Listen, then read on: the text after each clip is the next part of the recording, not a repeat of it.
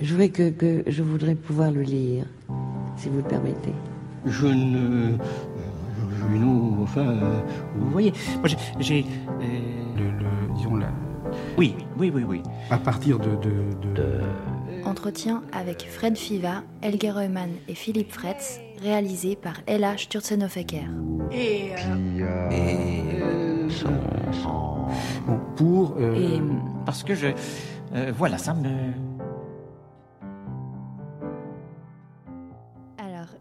Aujourd'hui avec euh, deux artistes pour euh, la sortie des livres parus chez Sonar de la réflexion, démontage et sudation, avec euh, donc Helge Roman pour sudation, né en 1966 près de Zurich, qui a fait les arts décoratifs de Genève, créé Elvis Studio avec Xavier Rebal en 1996, professeur à la aide en communication visuelle, euh, qui alterne dans son travail des collaborations avec d'autres artistes euh, ou musiciens et un travail de peinture, dessin, des installations, des pièces en réside, de la bande dessinée, des albums graphiques, des pochettes de vinyle, et j'en oublie sûrement.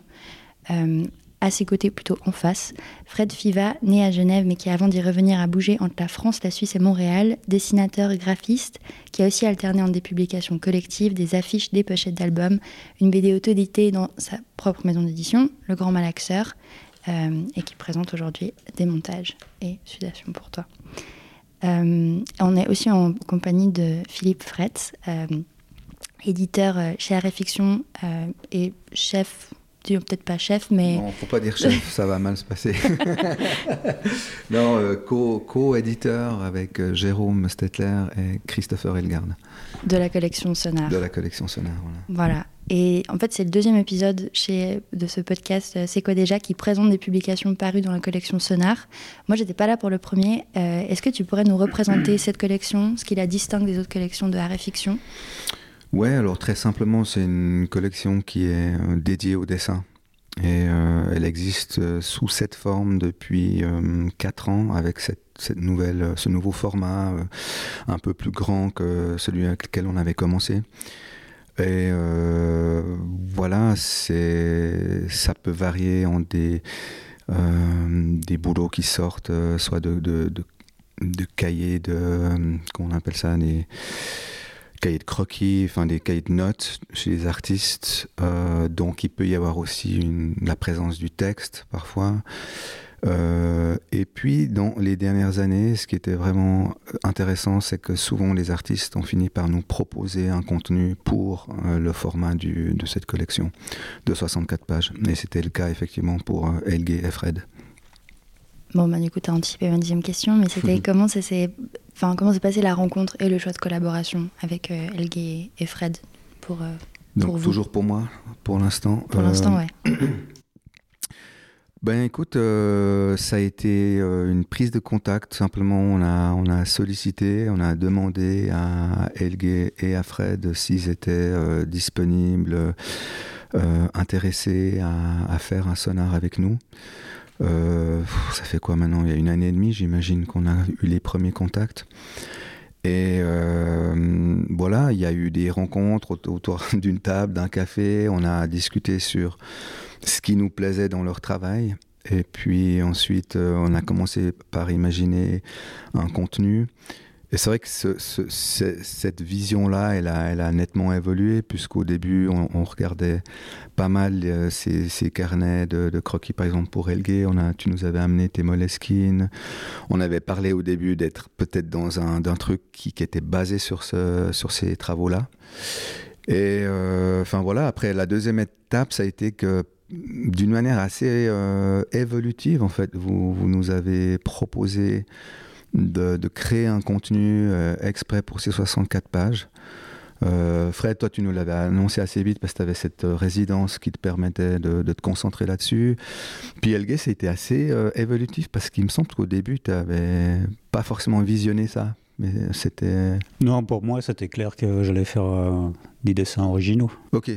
Donc, Mais euh, tu te souviens moi, quand on, avait regardé tes Moleskine et puis tu disais, ah, ce serait Oui. marrant de partir de là aussi. Ouais, mais c'est pour les idées en fait. Euh, et puis euh, pour moi, ça fait pas sens de faire euh, enfin, ça, serait, ça ferait sens de faire un, un, facsimilé avec ça, mhm. avec le carnet de croquis, mais, mais sûrement pas de reprendre des dessins et puis les republier dans un livre. Et pour moi, c'était vraiment l'occasion de d'avoir 60, c'était quoi, 63 64, pages. Ouais, enfin, il y a peut-être avec une page de garde, mais dans ces eaux-là, ouais. Et puis d'expérimenter parce que ça, ça me permet aussi d'alimenter euh, la bande dessinée que je fais actuellement, qui va faire entre 180 et 200 pages. Mhm. Et puis cette liberté de dessiner, ben, ça m'a trouvé, ça m'a permis de trouver pas mal d'idées pour euh, le, plus gros bouquin que je suis en train de faire, mais qui est de la bande dessinée. Et euh, il y aura aussi un petit peu de peinture, de la résine en photo, etc. mais voilà, ça, ça aussi la liberté de le choix des thèmes, etc. Donc, ça, ça a permis une ouverture. Euh, pour toi, du coup, en fait, euh, c'est ma question suivante aussi de est-ce que les dessins qui se retrouvent dans ces carnets existaient avant? Est-ce qu'ils constituaient déjà un ensemble? Mais en fait, ça constitue plutôt presque un work in progress dans, le, dans des autres euh, ouvrages que tu es en train de, de réaliser. Euh, J'ai pas compris la question. Je crois. Pardon. ma question c'était de savoir si, en fait, le, quand vous avez discuté de ces, de ces carnets, si les, les dessins, en fait, c'était justement, comme là vous l'avez dit, de regarder dans des, dans des dessins déjà existants, si c'était mhm. mettre ensemble des, des dessins euh, déjà existants. Et là, si, si, en tout cas pour toi, le cas c'était plutôt que tu as créé des dessins originaux, mais dans un processus de réflexion pour pouvoir presque les réutiliser ensuite dans d'autres euh, livres Non, pas vraiment. C'est quand même assez euh, intuitif. Il n'y a pas vraiment un plan derrière. Mais euh, après, quand je me remettais à mon boulot d'album, hein, plus bande dessinée, j'ai récupéré des idées. fait des choses que je ne me serais pas permis. J'ai commencé aussi à faire du crayon gris, ce que je fais assez rarement, ce que j'ai fait il y a une vingtaine d'années avec Elvis Studio. Mais là, je me suis repris au, crayon gris. Et puis, même avec un, effet plus ou moins heureux de réalisme. Et euh, là, je m'amusais beaucoup avec YouTube et tous les tutoriaux de, dessin, ce que je fais aussi en peinture. Donc, euh, par exemple, pour la peinture, il y a Bob Ross. Euh, je pense que tout le monde connaît Bob Ross. Le mec avec la boule, là.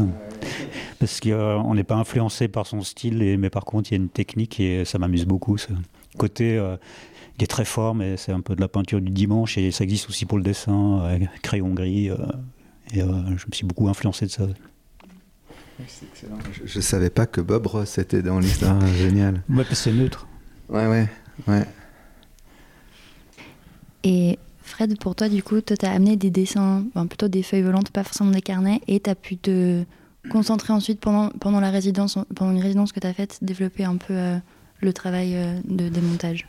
Ouais, tout à fait. En fait, j'avais, j'avais, euh, euh, j'ai profité en fait de l'occasion pour euh, faire une résidence de création, chose que j'avais jamais fait dans un contexte de dessin comme ça.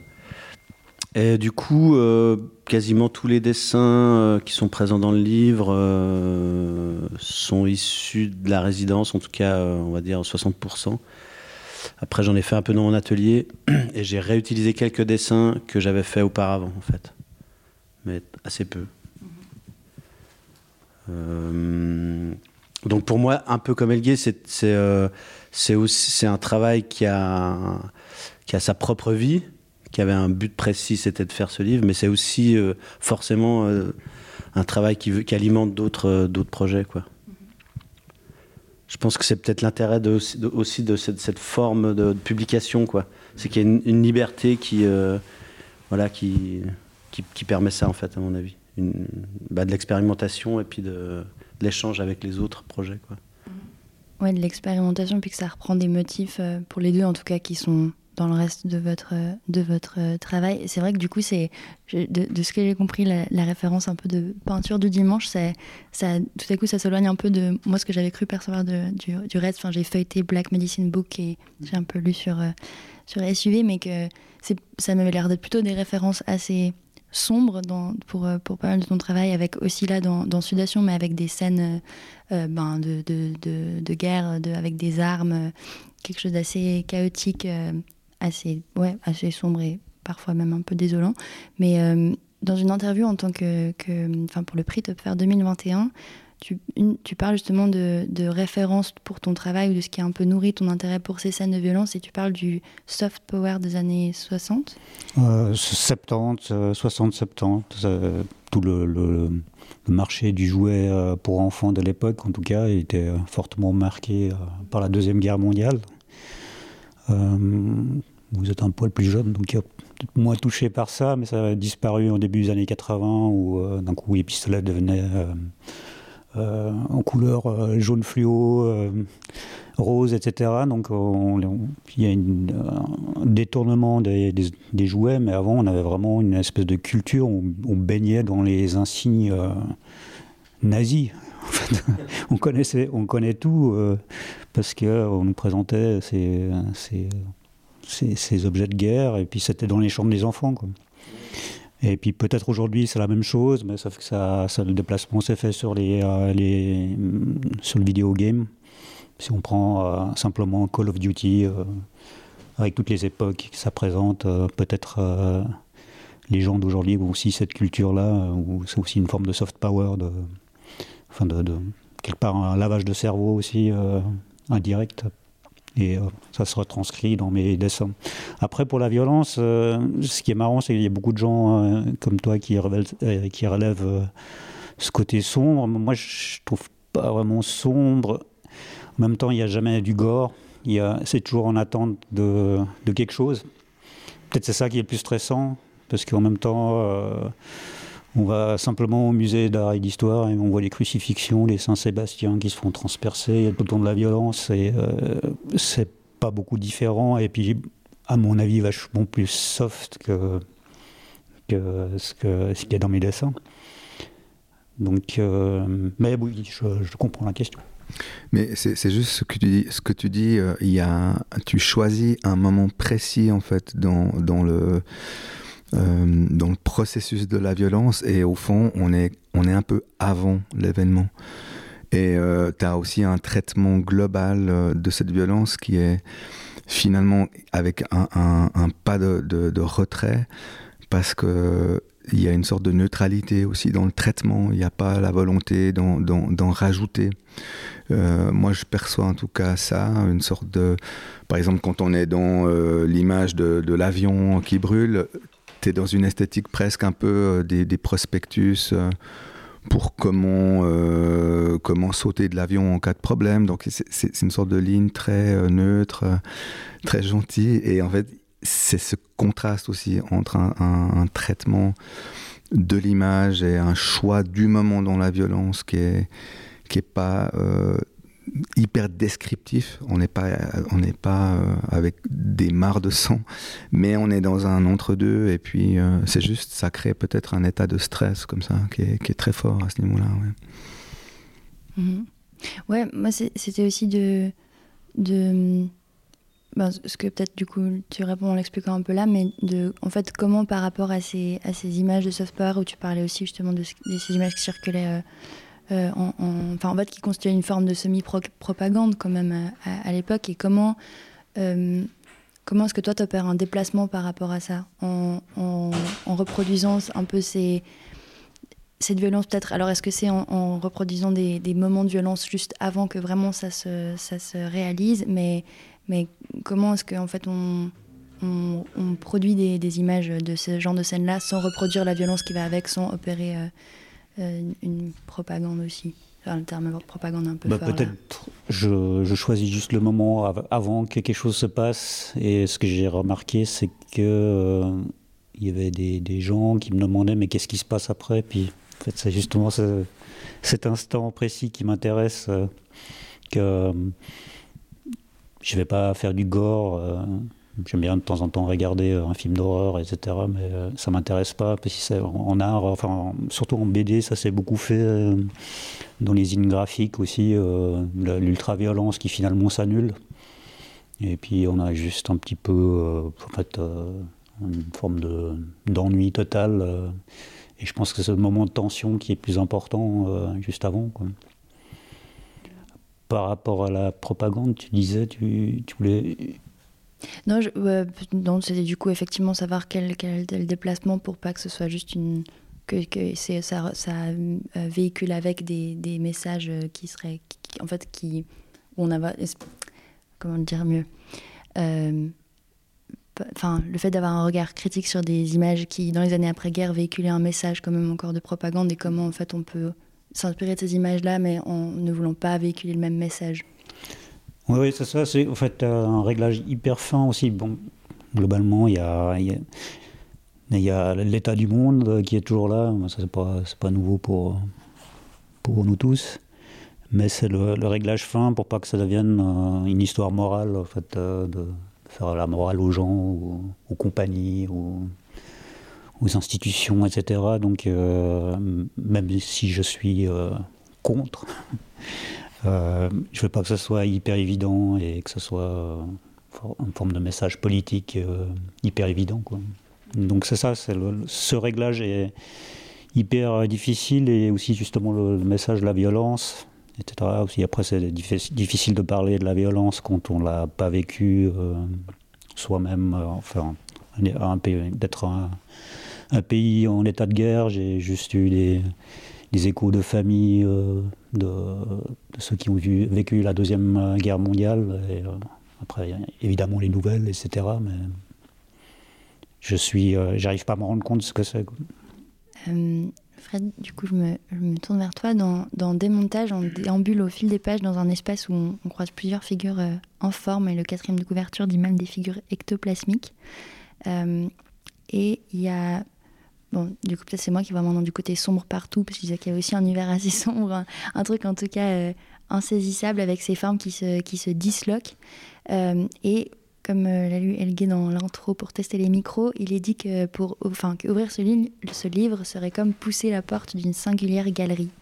Et je me demandais, en fait, ce serait une galerie euh, de quoi? C'est quoi l'expo que tu montes ou que tu démontes plutôt? C'est quoi les objets qui y seraient exposés comment est-ce que tu en es venu à faire un peu cette déambulation picturale euh, euh, je, reviens au côté sombre des deux livres en fait. Moi, c'est deux livres que je trouve pas si sombres que ça, je trouve plus euh, plus drôles et plus justement avec un décalage avec une réalité qui elle est beaucoup plus sombre. Enfin, moi, j'ai l'impression qu'on est plutôt dans quelque chose qui qui fait du bien. Mais moi, c'est comme ça que je vois en tout cas, par exemple, les albums de Helge. Moi, ça me fait beaucoup plus rire que ça me terrorise pas du tout. J'espère que tu le prends bien. moi, c'est exactement ça. Euh, après, moi, euh, pour le côté galerie, en fait, euh, moi, j'ai peut-être un problème avec le statut d'artiste. En fait, je suis à moitié quand même plutôt un artisan, c'est-à-dire que je fais de l'art appliqué. Et puis à chaque fois que je, fais un travail qui se veut être une œuvre artistique, je suis toujours un peu euh, mal à l'aise avec ça. Donc en fait, euh, je, me suis rendu compte peut-être après que le fait d'imaginer qu'on soit dans la visite d'une euh, exposition, ça me, met à distance par rapport à ce que je fais. Et puis je, je garde un statut un peu peut-être d'illustrateur qui montre des œuvres, parce que c'est pas vraiment des œuvres, parce que bon, je, je sais pas, c'est peut-être ça. Après, c'est aussi le fait que j'ai fait des dessins euh, en vrac, en fait, comme ça. Et puis après, j'ai fait un montage. Et puis le montage, du coup, c'est un petit peu comme un montage d'une exposition. Je choisis lequel on verrait d'abord, lequel serait plus grand. D'où l'aspect euh, qui en ressort peut-être d'une galerie. Mm-hmm. Mais. Euh, est-ce que tu, ça t'arrive de, créer des objets aussi? Parce que malgré tout, dans le livre, il y a, pas mal de, de, sensations, de sculptures, d'objets posés sur des panneaux, mais qui ont, une sorte de tridimensionnalité. Est-ce que ça t'arrive d'en faire aussi? Bah, euh, Il s'avère que je le fais en ce moment. Je m'amuse avec euh, de la, pâte polymère. Là, euh, et puis je fabrique des choses. Mais sinon, non, mais ça, ça, ouais, ça m'intéresse. Vraiment. en fait. il y a des rapports entre la sculpture et le dessin qui sont, qui sont assez, euh, assez historiques. on dit que tout sculpteur est, d'abord un dessinateur, mais c'est vrai que là, quand euh, tu, on regarde euh, l'ensemble des images, on, sent ça. parce que même les, formes en aplat, les, les, grands, les, grandes formes noires, en fait, elles, elles, peuvent être lues aussi comme quelque chose qui serait, des, des, qui serait des volumes. Euh, en, regardant vos, parcours à, tous les deux, vous avez euh, aussi réalisé en fait pas mal de projets en collaboration avec d'autres artistes.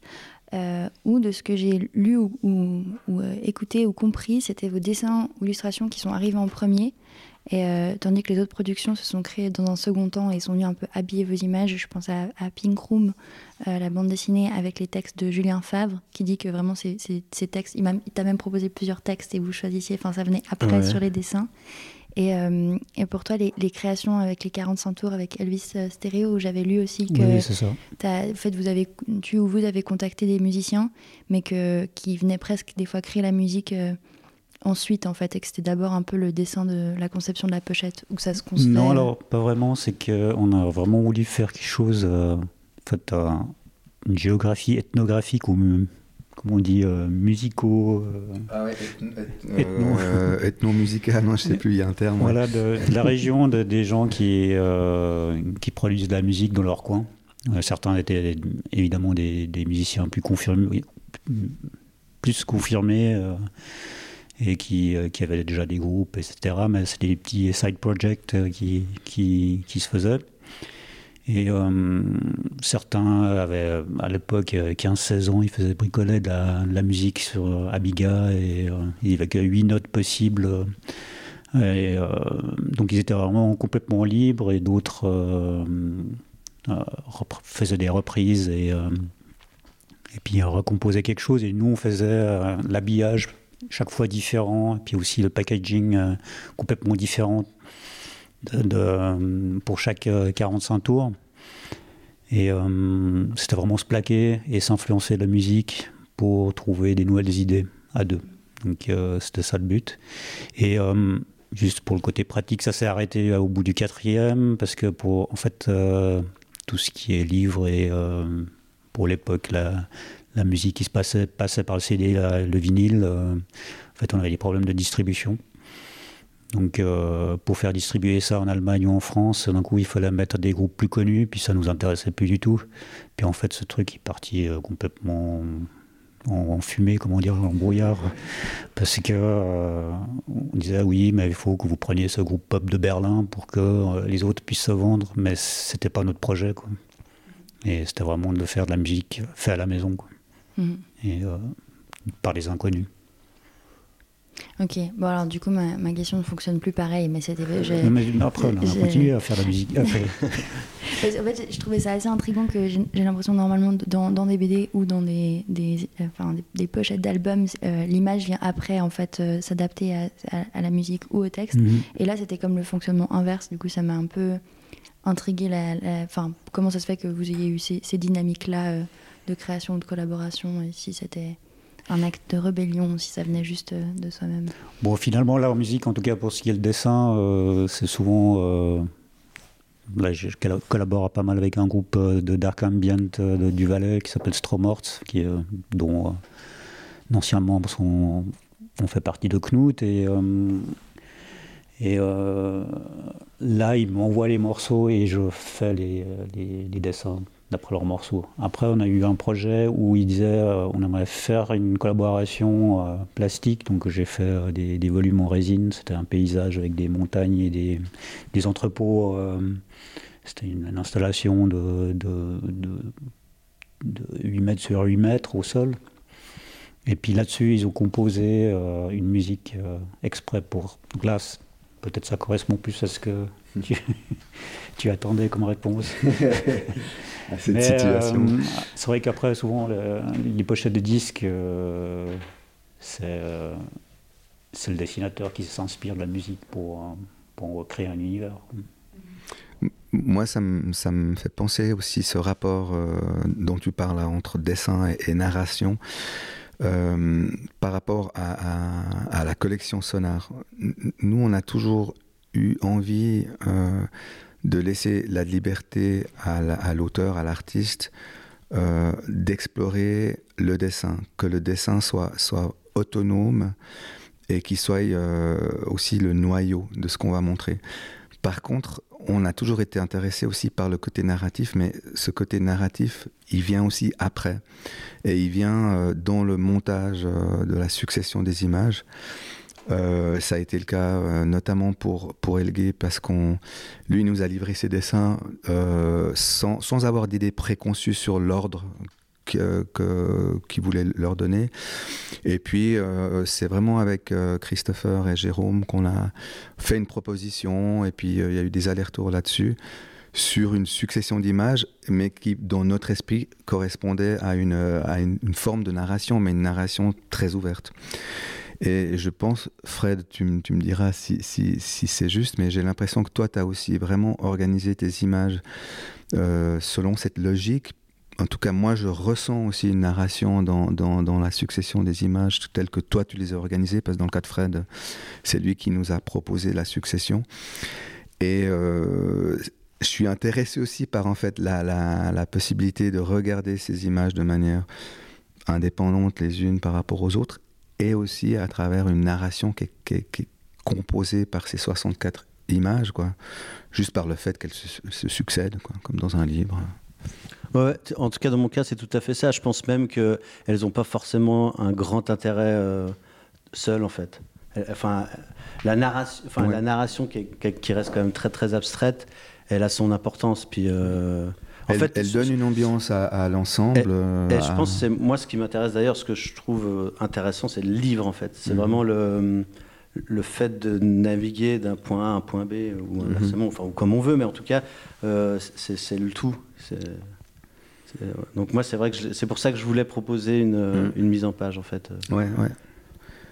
Un, un, découpage en fait, on va dire. Ouais. Dans, mon, bah dans mon cas, euh, en fait, c'est ça qui m'intéresse aussi de, vous m'avez proposé de faire ce livre chez Harry c'est de, c'est la collaboration qui m'intéresse. C'est-à-dire que, avec les dessins étaient complets, c'était comme euh, coulé dans la masse, les A3. Mais après l'ordre, euh, bah, c'était vous qui décidiez, entre Christopher, toi et, et Jérôme. Et puis, c'est justement ce regard extérieur qui m'intéresse aussi parce que des fois, moi, je, ne sais pas en fait. Euh, j'ai fini dessin, puis je sais pas où le mettre, enfin comment, dans quel ordre. Et la vision extérieure à ce moment-là, c'est vraiment super intéressant. Et puis, euh, je l'aurais peut-être pas fait comme ça, tout seul. Et euh, là, tu, tu, parles pour des montages d'une narration du coup qui reste quand même abstraite. Et, et en fait, dans le cas, par exemple, du coup, d'une BD comme, comme Pink Room, comment est-ce que comment, enfin, comment est-ce que ça se passe d'accepter en fait que des textes viennent se coller et donner une narration vraiment qui est en fait plus figée par le, par le texte euh, Alors, euh, en fait, on est avec Julien, donc c'est Julien Favre qui, qui, fait les textes. On est tous les deux euh, complètement autodidactes en bande dessinée, en fait. Et je crois qu'on a envie de le rester, c'est-à-dire qu'on a, on a, on n'a pas envie de, d'essayer de faire un processus classique de création de bande dessinée, parce que d'abord, je pense qu'on n'en est pas capable. Et puis en plus, euh, on a envie que ça aille vite et on a envie de s'amuser. Quitte à ce que le résultat soit incompréhensible. Et puis, euh, bref, c'est surtout une expérimentation puis un amusement. Et en fait, on a commencé euh, pendant le confinement à faire des. non, c'était bien avant en fait, où je lui avais proposé des dessins comme ça, puis il mettait juste, il posait juste des textes sur des dessins que j'avais faits. Et puis c'était très drôle parce que moi, j'ai des dessins qui ne sont pas forcément euh, très précis en fait dans ce qu'il raconte. Donc euh, moi, ça m'amusait de voir ce que lui voyait dans mes dessins et puis ce qu'il pouvait en raconter. Puis souvent, c'est euh, c'est complètement différent de ce que j'avais imaginé. Puis ça devient très drôle et puis et puis très intéressant quoi. Et du coup, on s'est dit bah pourquoi pas essayer de faire carrément une bande dessinée où je fais. Alors on a d'abord essayé de faire des planches complètes où il venait, mais en fait, on s'est rendu compte qu'il fallait quand même déplacer des cases. Donc on, on, triche un peu, on déplace quand même certaines cases. Mais l'idée, c'est de, se surprendre nous, et puis de, voilà, puis que ça évite aussi, parce que le processus écriture, euh, crayonnage, découpage et tout ça, en fait, on n'y arrive pas, on est trop, on n'est pas assez. Euh... Il n'y a que Elgué ou des gens comme ça qui peuvent faire ça. on n'a pas la patience. il faut une patience incroyable. Ouais. Pour la bande dessinée? Ouais, toi, toi tu le vis comment ces, ces, ces, moi, grands, ces grands, projets Moi, je trouve que c'est hyper contraignant, la, la bande dessinée. Euh, en fait, je m'ennuie vite. Et euh, peut-être le gros problème avec la bande dessinée, surtout si on, on envisage de faire un, un, long livre, avec beaucoup de pages, c'est qu'on a une super idée en janvier, et puis, euh, au bout d'un moment, on a d'autres super idées, puis, mais on, doit rester à la première idée pour finir le livre. Et peut-être au bout d'une année, on ne peut plus voir euh, ce flash qu'on a eu euh, tout au début, mais on doit mener à bien ce projet. Et j'ai l'impression, si on fait de la peinture ou une collection de dessins, on peut, on peut toujours bouger, on peut sortir du, plan général. C'est pour ça peut-être aussi que mes bandes dessinées, elles n'ont pas vraiment un enjeu. Elles n'ont pas d'histoire, il n'y a pas d'enquête, il n'y a, pas une résolution, il n'y a rien. Parce qu'en fait, euh, moi, ça m'ennuie. Après, j'ai beaucoup de respect pour les gens qui y arrivent, mais moi, personnellement, ça m'ennuie complètement de, le faire. Parce qu'il y a une forme d'artisanat euh, assez laborieux, en tout cas pour ma part. Par rapport à la question d'artisanat, j'y pense parce qu'avant toi, tu mentionnais aussi la, difficulté avec la question du statut d'artiste et que tu es plus euh, plus du côté artisanat de base et que là pour euh, pour la bande dessinée c'est complètement auto-édité enfin je crois du début à la fin même euh, la relure etc est-ce que le fait de se dire que vous, vous y arrivez par euh, vraiment un peu en mode ben, do it yourself et un peu on, apprend sur le tas et on fait un peu autrement c'est une façon de plus facilement s'autoriser aussi à, à faire de la BD ou à, arriver à ce, ce statut là ou euh, donc, donc, à propos de l'auto-édition, c'est ça en fait. Pourquoi l'auto-édition?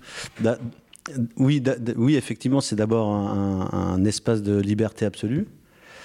Euh, moi, j'ai la chance de faire de la bande dessinée avec quelqu'un qui écrit, mais qui est aussi imprimeur, sérigraphe. Donc, ça fait qu'on a déjà, euh, on est déjà deux pour faire trois des, des choses qu'il faut faire. On a aussi le matériel pour faire la relure, qui est une relure très simple. il, il, nous manque juste une, une chose, c'est d'être des vendeurs, et puis là, par contre, ça, ça marche pas du tout. C'est le gros problème. Ouais, ça, c'est le gros problème. Mais par contre, on, s'amuse, on s'amuse beaucoup. Et puis, en fait, en fait surtout, l'auto-édition, c'est souvent aussi. Euh, ça permet surtout de, produire des choses, parce qu'en fait, des, des arts fiction, ils appellent pas tous les jours pour proposer des projets. Donc, euh, donc voilà, quoi. Quand, quand, on a envie de faire des choses, et puis, puis c'est aussi euh, politique, hein, bien sûr, hein, c'est-à-dire sortir des livres qui sont fabriqués localement à, moins d'exemplaires, à des prix plus abordables. Euh, voilà. C'est une autre chaîne de production. C'est aussi proposer quelque chose de différent que ce que le marché euh, propose euh, dans les librairies. Quoi. Enfin, ce qu'on voit, en tout cas en bande dessinée. Quoi. Du, coup, tu, pourrais nous, nous, décrire un petit peu l'édition de tête, parce que justement, c'est de la sérigraphie, c'est un, fanzine qui, qui est externe et puis qui, qui s'ajoute euh, à l'édition courante. Tu peux, tu peux nous raconter le processus de ça? Oui, alors ben, en fait, c'est des dessins qui auraient pu être dans, euh, dans le livre des montages, en fait. Euh, mais, en fait, j'ai fait, un peu le même principe que pour le livre de démontage, mais un peu comme si c'était une autre galerie ou une autre exposition, en fait. Et donc tout ça, c'est des dessins qu'on a imprimés en sérigraphie justement chez Julien. Euh, imprimerie Les Belges, en fait, à, côté de Genève. Et euh, donc c'est un passage euh, donc en sérigraphie avec une encre légèrement métallisée. Et tout a été fait sur place, c'est-à-dire qu'on a imprimé en fait le, sur une grande, une grande forme, une grande feuille, le recto et le verso. Puis on a coupé, puis on a relié tout sur place. Mhm. Comme, comme on fait nos bandes dessinées en fait. Mhm. Puis ensuite c'est numéroté y a 30 exemplaires, puis qui sont encartés en fait dans le livre. Pour les chanceux, qu'on les, qu'on les moyens d'acheter un tirage de tête. Disponible euh, le 6 octobre. Voilà, le vernissage euh, ici même, en fait, où on enregistre. Euh, Alors, il y, a, y a, deux lieux. Il y, a, y, a, une partie du vernissage qui se fait ici à, à Cougler pour le, livre Entre deux de, de, Pierre-Philippe Frémont et de Florence Vieumier. Et puis, nous, on va vernir nos, nos sonars aux ressources urbaines à, à trois minutes à pied d'ici, aussi au bord du Rhône, dans les anciens locaux du, du Fonds cantonal d'art contemporain.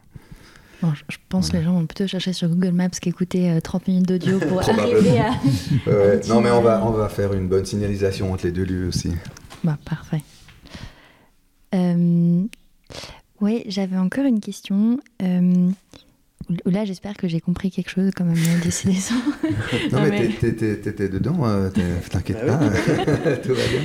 Mais euh, vos, dessins et vos images, euh, à tous les deux, j'ai l'impression, traitent, du coup, cette fois, vais pas dire son, mais de, de l'absurdité, la folie, un peu le, chaos du monde dans lequel on vit, avec un peu cette, cet humour aussi.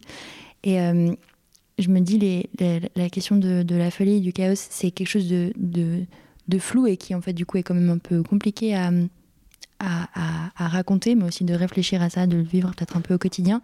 Je me demandais si vos, affinités pour des formats qui sont euh, bah, en fait, qui ont quand même une, structure dans, leur, dans leur réalisation, comme euh, la BD, il y a des cases, la sérigraphie, ou même pour des pratiques plus euh, manuelles et concrètes, comme, enfin, de, de passer par des trucs comme l'auto-édition, mais aussi la sculpture, un peu quelque chose de matériel.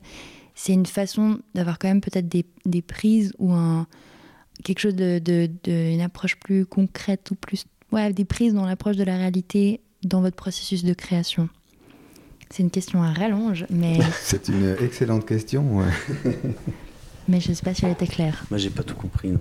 Mais... attends, je vais essayer de la reformuler telle que je l'ai compris. Tu me diras si c'est vrai.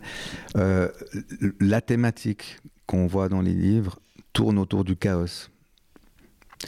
Et le processus pour le dessin, c'est l'ordre, parce qu'il y a, il y, a un processus, il y a un savoir-faire, il y a, etc. Donc, si j'ai bien compris, comment vous articulez ces, deux univers?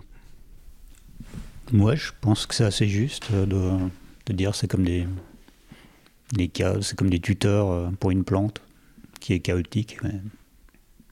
je dirais ça. Euh, euh, oui. Bah, moi, je parlerais peut-être plutôt que, plutôt que, que le, dessin final, c'est plutôt l'acte de dessiner. Moi, je trouve qui, qui, qui, est peut-être fait du bien dans le chaos, en fait. J'ai l'impression. Moi, ça me fait du bien quand il est fini le dessin. quand il est fini, c'est vrai aussi parce que ouais, c'est vrai parce que parce que souvent c'est douloureux. C'est souffrance. Ouais, c'est vrai, c'est vrai. Mais euh, on peut pas faire abstraction du, chaos. Mais le mot chaos, moi, je sais pas. Je, enfin, euh, je préfère le mot absurdité. Enfin, c'est tellement. Euh, ouais. Absurdité ou, ou ouais, je sais pas. Mais ouais, le chaos, peut-être. Mais, c'est vrai que c'est une question intéressante parce que quand tu regardes tes images, euh, on, sent à la fois ce monde de l'absurdité très clairement parce qu'il y a des. Même au niveau de la lisibilité des espaces, des fois tu te dis, mais ça c'est devant, c'est derrière. Tu, sens que tu joues vraiment sur ces, sur ces euh, sur ces dimensions-là. Et en même temps, on est dans quelque chose d'extrêmement euh, posé. il y a la ligne claire, il y a la composition aussi qui est extrêmement travaillée. Euh, dans la page, mais aussi l'image elle-même. Et, en fait, tu crées aussi un rapport euh, quelque part de suspense entre ces, deux dimensions, euh, entre la mise en scène de quelque chose de chaotique, puis en même temps une mise en scène justement très organisée de ce chaos. alors probablement. moi, ce que j'essaie surtout, c'est de, de, laisser de la place à l'imaginaire en fait des personnes qui vont regarder mes dessins. Et puis donc du coup vraiment euh, bah, faire en fait ce que je fais avec Julien euh, pour les textes mais avec tout le monde. Donc c'est-à-dire euh, poser des choses très précises et puis poser, poser des choses complètement abstraites. Mmh. et puis c'est peut-être ce mélange qui fait qui, qui résonne comme ça quoi. donc peut-être effectivement un, socle quelque chose qui a l'air d'être une architecture avec quelque chose qui ressemble plus à rien. Et puis c'est ces contrastes à mon avis qui sont qui sont intéressants pour imaginer les choses quoi. Ouais, en fait, c'est vrai que les, deux travaux, euh, on l'imaginaire d'une manière euh, très efficace, de manière assez différente d'ailleurs, hein, mais euh, il y, a, vraiment le pouvoir de l'imagination, parce que tu parlais de comment est-ce que tu peux être, au fond, effectif quand tu parles de la violence entre autres. Hein, on ne va pas réduire le travail à ça, évidemment. Mais il y a quelque chose d'effectivement de, beaucoup plus efficace quand euh, tu crées ces suspens euh, et de non-dits. Et ça, pour moi, les, deux, les deux, travaux ont cette, euh, capacité à déclencher l'imaginaire très fort. On n'a pas parlé de l'édition de tête de Helge? Oui. Alors, volontiers, si tu peux nous la, nous la présenter aussi. Mon édition de tête. Euh. oui, alors moi j'ai fait une écharpe. Euh, d'abord je voulais faire un t-shirt.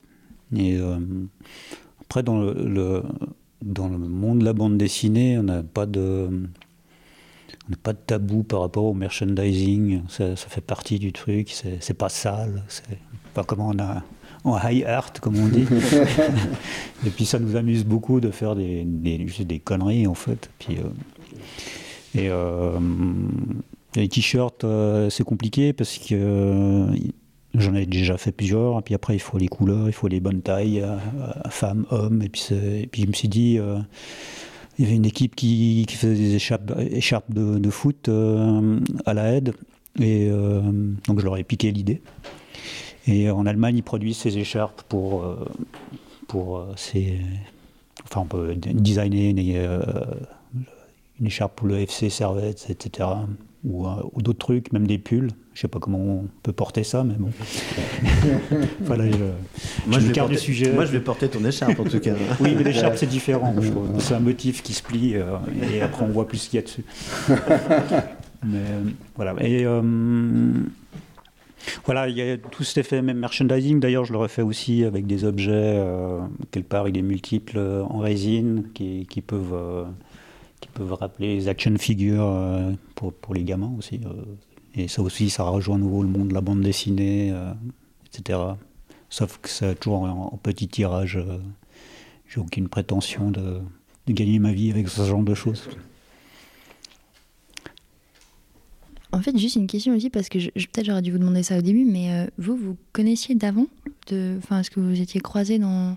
Enfin, croisé à Genève, c'est un peu grand, mais dans le monde aussi le, je sais pas si vous avez partagé des, parce que vous avez aidé, été édité dans des bon à réflexion mais aussi aux éditions Rouergue euh, Bulb Comics à des, des éditions euh, similaires. Je me demandais si vous étiez déjà croisés si vous aviez alors Rouergue je ne savais même pas que tu avais fait un livre. Fred alors si si j'ai fait un livre mais, mais pas en même temps que toi oui moi je l'ai fait il y a bien plus tard il y a 20 ans 25 ans même ouais alors moi ça fait plutôt 5 ans quoi ouais ok non, moi j'ai fait ça. Euh, il m'avait demandé de faire ça et j'ai fait trois livres. Et puis en fait, euh, le, livre pour enfants ne m'intéresse pas du tout. Euh, je trouve que ce n'est pas, pas assez libre. Et bah, puis sinon, on se connaissait, on a, on a vu des coups. Quoi. Ouais, c'est ça, quoi. On se connaît de, la bière, en fait. c'est la bière qui nous réunit. Non, mais c'est vrai. Mais par contre, là, c'est vrai qu'on a pu passer du temps à Paris puis, puis échanger. C'était très chouette, quoi. C'était une bonne occasion pour moi, je suis, un petit peu plus jeune et puis je suis euh, le, travail de Helge depuis, depuis longtemps, par contre. J'ai toujours trouvé. Euh, euh, enfin, j'ai découvert à travers Elvis Studio leur travail, j'étais étudiant. Et puis pour moi, ça a toujours été quelque chose d'assez hors, hors du commun à Genève, en fait, en termes de, ce qui se faisait dans la bande dessinée, mais même dans la communication quand ils faisaient des affiches pour, pour l'usine et tout ça. Quoi. Et pour moi, ça n'a pas ça n'a pas vieilli en plus, donc c'est quelque chose que je montre même moi à mes étudiants maintenant, et puis en fait, ça reste une référence. Quoi. Et puis, ça, c'est peut-être un peu une question en plus, mais peut-être moi, ça m'intrigue parce que je, euh, je, connais, je commence à mieux connaître Genève, c'est une ville que je connais peu de base, et euh, j'ai plus, euh, j'ai 25 ans, donc euh, en étant aussi dans des milieux peut-être plus alternatifs, on entend beaucoup parler de l'âge d'or de Genève dans les années 2000, ce milieu. Euh, voilà, il y a déjà les rires qui commencent, mais de la naïveté de la jeunesse aujourd'hui. Mais en fait, je me demandais aussi, dans, en étant dans ces processus un peu d'auto-édition, enfin qui viennent pas mal du mouvement plus underground, punk, les zines, vous avez quand même les deux pas mal bougé. À Montréal, vous étiez aussi les deux, je crois. vous êtes revenu. Pas en même temps. pas en même temps, ouais. Mais enfin, vous êtes revenu à Genève. Je me demande, est-ce que c'est une ville Parce que j'ai vu aussi dans une interview de toi, Elgay, que apparemment Genève est la ville de la bande dessinée, euh, ou une, ville de bande dessinée assez réputée. Euh, est-ce que c'est une ville, est-ce qu'il y a un terreau qui ici vous, vous, vous inspire ou des échanges avec d'autres artistes, euh, que ce soit avec ce, ce milieu peut-être underground il y a maintenant plutôt 20 ans ou, ou à d'autres aspects, mais est-ce que c'est -ce un endroit particulier pour, par rapport à votre travail et à ce que ça influence? Alors l'influence, oui, mais est-ce que ça a généré la, bande dessinée? Euh, Je crois pas. Euh, en tout cas, les, euh, en ayant squatté à Genève, j'ai pas l'impression que c'était la lecture des, des squatteurs qui, qui, disaient autre chose. Je sais plus ce qu'ils disaient. Je sais même pas si ils disaient tous. Mais voilà, j'ai pas remarqué spécialement que. Et puis après, le, milieu de la bande dessinée, il n'y a pas vraiment une école très forte. Par exemple, à Montréal, il y avait vraiment un truc très underground, très marqué, avec Julie Doucet, Simon Bossé, Cyrus. Donc il y avait euh, Henriette Valium aussi, et puis ça formait vraiment une équipe très particulière. Ici, on est beaucoup de dessinateurs, mais on ne forme pas vraiment une sorte d'école euh, genevoise. Par contre, il y a beaucoup, énormément de, de dessinateurs et dessinatrices. peut-être, par contre, il s'est passé quelque chose qui a peut-être un peu marqué, c'est qu'il y a plusieurs éditeurs qui, sont nés un peu au même moment, dans les années 90. Mhm. Et puis, du coup, ça, peut-être, ça, ça a créé quelque chose de fort. Il y a eu peut-être une visibilité au niveau, euh, enfin, hors de, hors de Genève qui a fait que. Mais c'est vrai qu'il y a aussi le lien. En fait, il y a aussi la présence de l'illustration qui est assez forte à Genève, peut-être plus que dans d'autres pays, euh, d'autres villes en Suisse qui fait que voilà, je sais pas, c'est présent, le dessin est peut-être assez présent à Genève et puis du coup. Euh, disons qu'il faut pas oublier, il y a un moment, euh, fin années 90, il y avait vraiment toute une école de Zurich, enfin, un groupe de dessinateurs comme MS Bastian, il y avait eu Thomas Ott, il y a Anna Sommer. Euh, par la suite, il y a eu Yves Noyau, etc., puis, qui, la Confédération a fait vraiment la promotion pour ses dessinateurs. Ils ont gagné les bourses fédérales, ce qui aide pas mal pour aussi euh, être projetés dans les, des lieux institutionnels, euh, genre Berlin, New York, etc., pour être exposés. Et puis, euh, d'un coup, j'ai l'impression aussi que, que peut-être la Confédération s'est un petit peu désintéressée de la bande dessinée. C'était un petit peu un boom. Et puis, retourner plutôt vers la communication visuelle habituelle. Quoi. Mais c'est nouveau en train de changer, ça, ça bouge tout le temps. Il y a, peut-être eu l'influence aussi euh, du, monde de, l'affiche. Je pense à, Thomas Perrodin. Euh, pour, pour Cave 12, par exemple, lui, il a, il a une pratique comme ça en sérigraphie, de création d'affiches. Moi, dans mon esprit, dans les années euh, justement 90, il y, avait une, sorte de ça pullulait d'affiches euh, faites maison, euh, avec des, des, des niveaux d'ailleurs de professionnalisme plus ou moins grands. Mhm. Mais là, il y, avait, je trouve, une assez grande présence euh, du dessin, du graphisme alternatif. Je vais juste peut-être euh, corriger quelque chose, c'est que Perrodin, c'est vraiment la génération un peu d'après quand même. Mhm. Euh, et, en fait, il marque surtout les années 10, 2010. Euh, et c'est lui qui est vraiment là à l'origine du renouveau de l'affiche, d'une manière très très personnelle. il a, puis je sens pas une influence, enfin, une, une, filiation avec quelque chose de, de précis ni avec le graphisme suisse, ni euh, avec peut-être légèrement avec la bande dessinée alternative, mais voilà, je pense que c'est quelqu'un qui, qui fait vraiment école euh, tout seul. Tout à fait, je confirme. Ouais, c'est vrai que je, en fait, ces images, les, peut-être qu'elles étaient, euh, alors les siennes n'étaient pas présentes puisqu'il a commencé plus tard. moi, je le voyais avoir démarré plus tôt, effectivement. Il a quel âge en fait? 40. Ok. Ouais. Ok, ben sur ce, je crois qu'on arrive au terme de, de cette interview. moi, je commence à trembloter de froid. Ah ouais ah. Bon, moi, j'ai laissé ma veste. Ah, moi, j'espérais qu'on ait tous arrêté de trembloter de stress. Alors maintenant, ça non, non, ça non, non, c'est bon, détendu. Euh, ben, merci beaucoup en tout cas d'avoir pris le temps de, cette discussion et de parler de vos livres et de vos travaux. Ouais, merci beaucoup. Et, merci à euh, toi. Et puis on peut le redire, mais voilà, il y aura le vernissage euh, le 6 octobre à Genève avec des superbes éditions de tête. Et voilà. Et de la bière. Et de la bière.